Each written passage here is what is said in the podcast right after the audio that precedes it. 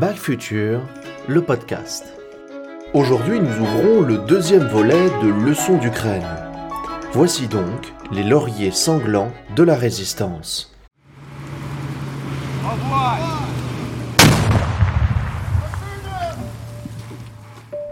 Je me souviens précisément du 24 février 2022. C'était un jeudi gris. Partout où elles le peuvent, les colonnes russes franchissent la frontière sous l'œil des caméras de surveillance. Des files de camions pénètrent le territoire ukrainien sans résistance comme des touristes de la mort. Les forces spéciales russes, elles, sautent déjà sur l'aéroport de Rostomel au nord-ouest de Kiev. La nouvelle m'assomme, puis mes nuits se peuplent d'insomnie, et celles d'autres autour de moi. Tout semble tenir à un fil.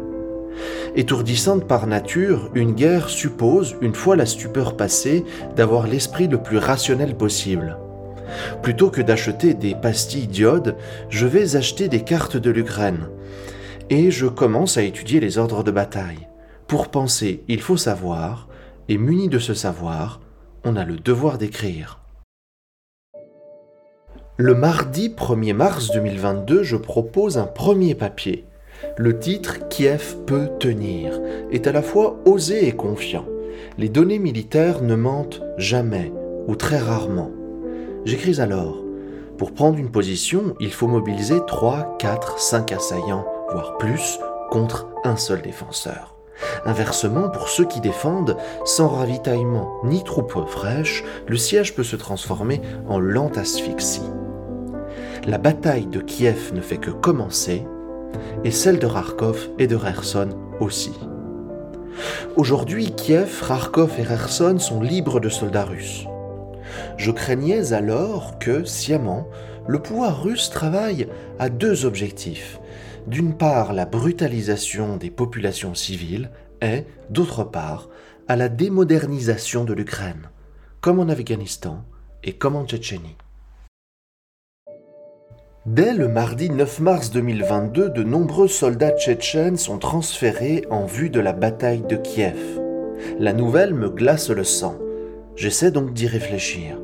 Je me demande si le conflit ne prend pas déjà la forme d'une guerre coloniale. Je crains alors que la Russie entame, je cite, une guerre longue, sale, dans ce qui doit devenir une marche brûlée de l'Empire. Une guerre de plus en plus démodernisée, au gré de l'usure matérielle des armées, dirigée contre les civils, champ de bataille des guerres de colonisation. Je ferme les guillemets. La nouvelle de Boucha tombe le 1er avril 2022. Depuis lors, il s'ensuit une effroyable litanie. Il faut l'écrire et le lire pour le croire. Meurtres et viols de masse, guerre de tranchées et duels d'artillerie meurtriers, destruction de Mariupol, anéantissement de l'usine Azov-Stal, enrôlement des prisonniers dans l'armée russe, destruction systématique des infrastructures civiles. Une guerre donc, et pas n'importe laquelle. Une guerre qui vise le peuple, le peuple ukrainien, et qui détruit aussi, ne l'oublions pas, le peuple russe, à commencer par sa jeunesse combattante. À ce titre que sont devenus les massacreurs de Boutcha, les soldats de l'odieuse 64e brigade de fusiliers motorisés. On apprend qu'elle a été jetée dans la fournaise d'Izium au début de l'été 2022 et qu'elle n'en serait pas sortie vivante. Avant cela, l'unité a reçu la distinction prestigieuse de brigade de la garde, une distinction qu'on accorde à une unité héroïque. Son commandant, Astabek Omurbekov, a été promu au rang de colonel. N'en jetons plus, et pourtant cela continue. Le boucher dit de Boucha a été gratifié du titre de héros de la Fédération de Russie pour service exceptionnel rendu à l'État. Dès lors, une question s'impose. Quel type d'État est devenu la Fédération de Russie? Et un doute vient à l'esprit. La Russie est-elle la seule puissance à s'extasier dans la ruine de ses voisins? Quand on étudie de longue date les violences des sociétés passées, on finit par discerner rapidement des motifs, des patterns. Là où l'œil non entraîné ne perçoit que des signaux épars, l'œil averti est sensible aux motifs diaphanes et au schéma discrètement redondant. Les signaux faibles sont aussi porteurs de signes, avant-coureurs. Le fameux c'est différent, mais cela nous dit quelque chose. Et ce déjà vu, on n'aimerait pas toujours le revoir. On préférerait même se tromper pour mieux évacuer le problème. Le 9 mars dernier, j'écrivais, je cite, que l'armée russe va s'engluer en Ukraine comme en Afghanistan et en Tchétchénie. Le temps joue toujours contre le pouvoir colonial. Le problème, c'est que ce pouvoir désire que rien ne lui survive. En attendant, l'Ukraine doit tenir et devra lutter un jour contre le poison de l'ultraviolence que les Russes lui auront injecté. Depuis lors, cette dernière phrase me trotte dans la tête. Et c'est même ma plus grande crainte des années à venir quand les caméras seront tournées vers une autre crise. Doit-on se préparer à l'effondrement social de l'Ukraine et à la gangrène violente des marches de l'Est? Ou doit-on faire un pari sur l'avenir? Là comme ailleurs, la parole est plus profitable que le silence, en particulier si elle met mal à l'aise. Alors que dire? L'histoire montre que les empires finissent toujours par se rencontrer, que les zones de rencontre et de contact sont généralement chaudes, que les États tampons subissent une telle pression qu'ils risquent un state breakdown, que les populations locales sont tellement forcées de prendre parti qu'elles sont laminées par le choc des empires, en l'occurrence celui des États-Unis et des Russes et que ces empires, dans les faits, ne maîtrisent rien d'autre que des points clés.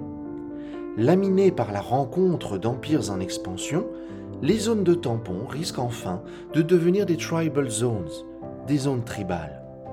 J'aimerais tant ne pas avoir à appliquer ces constats à l'Ukraine du futur.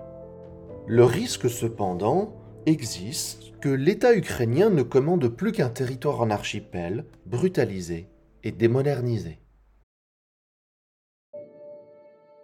Depuis un siècle, souvent avec le concours involontaire et parfois maladroit de la Russie, les États-Unis ont routinisé une étrange pratique. Elle consiste à soutenir ou engendrer, volontairement ou non, des monstres politiques au nom du principe impérial les ennemis de mes ennemis sont mes amis. Appliqué à la guerre froide et à nos temps, il faut dire les ennemis de la Russie sont les amis des États-Unis. Or, quand les USA misent sur un régime ou un groupe rebelle et l'inondent d'armes et de dollars, l'historien prend sa tête dans les mains. Cela ne se produit pas systématiquement, mais certains régimes ou États soutenus par les États-Unis se transforment en manche-peuple, pour parler la langue de Rabelais. Qu'on pense à Diem au Vietnam, à Pinochet au Chili ou au Shah d'Iran. Souvent hors de contrôle, ils menacent les équilibres régionaux voire mondiaux. Qu'on pense à Saddam ou aux Afghans dans les années 90. Pour couronner le tout, certains monstres se retournent même parfois contre les États-Unis. L'Ukraine n'en est pas là, et heureusement, mais le trauma de l'ultraviolence injecté par la Russie sera alimenté, demain, par les armes et les trafics en tout genre qui inondent déjà l'Ukraine. D'autre part, l'Europe et l'OTAN devront être comptables du traumatisme collectif à venir et dont nous constatons déjà les prémices. Enfin, il ne s'agira pas de fermer les yeux au moment de la libération des territoires pro-russes. À ce moment, qui sait Et suis-je peut-être naïf L'Ukraine saura éviter la guerre civile et donner une autre leçon au monde. Au sein de notre prochain podcast, nous achèverons déjà notre série Leçons d'Ukraine. Le troisième volet sera consacré aux passagers clandestins de la guerre en Ukraine, c'est-à-dire notre extraordinaire dépendance et donc notre vulnérabilité vis-à-vis des matières premières de l'Est.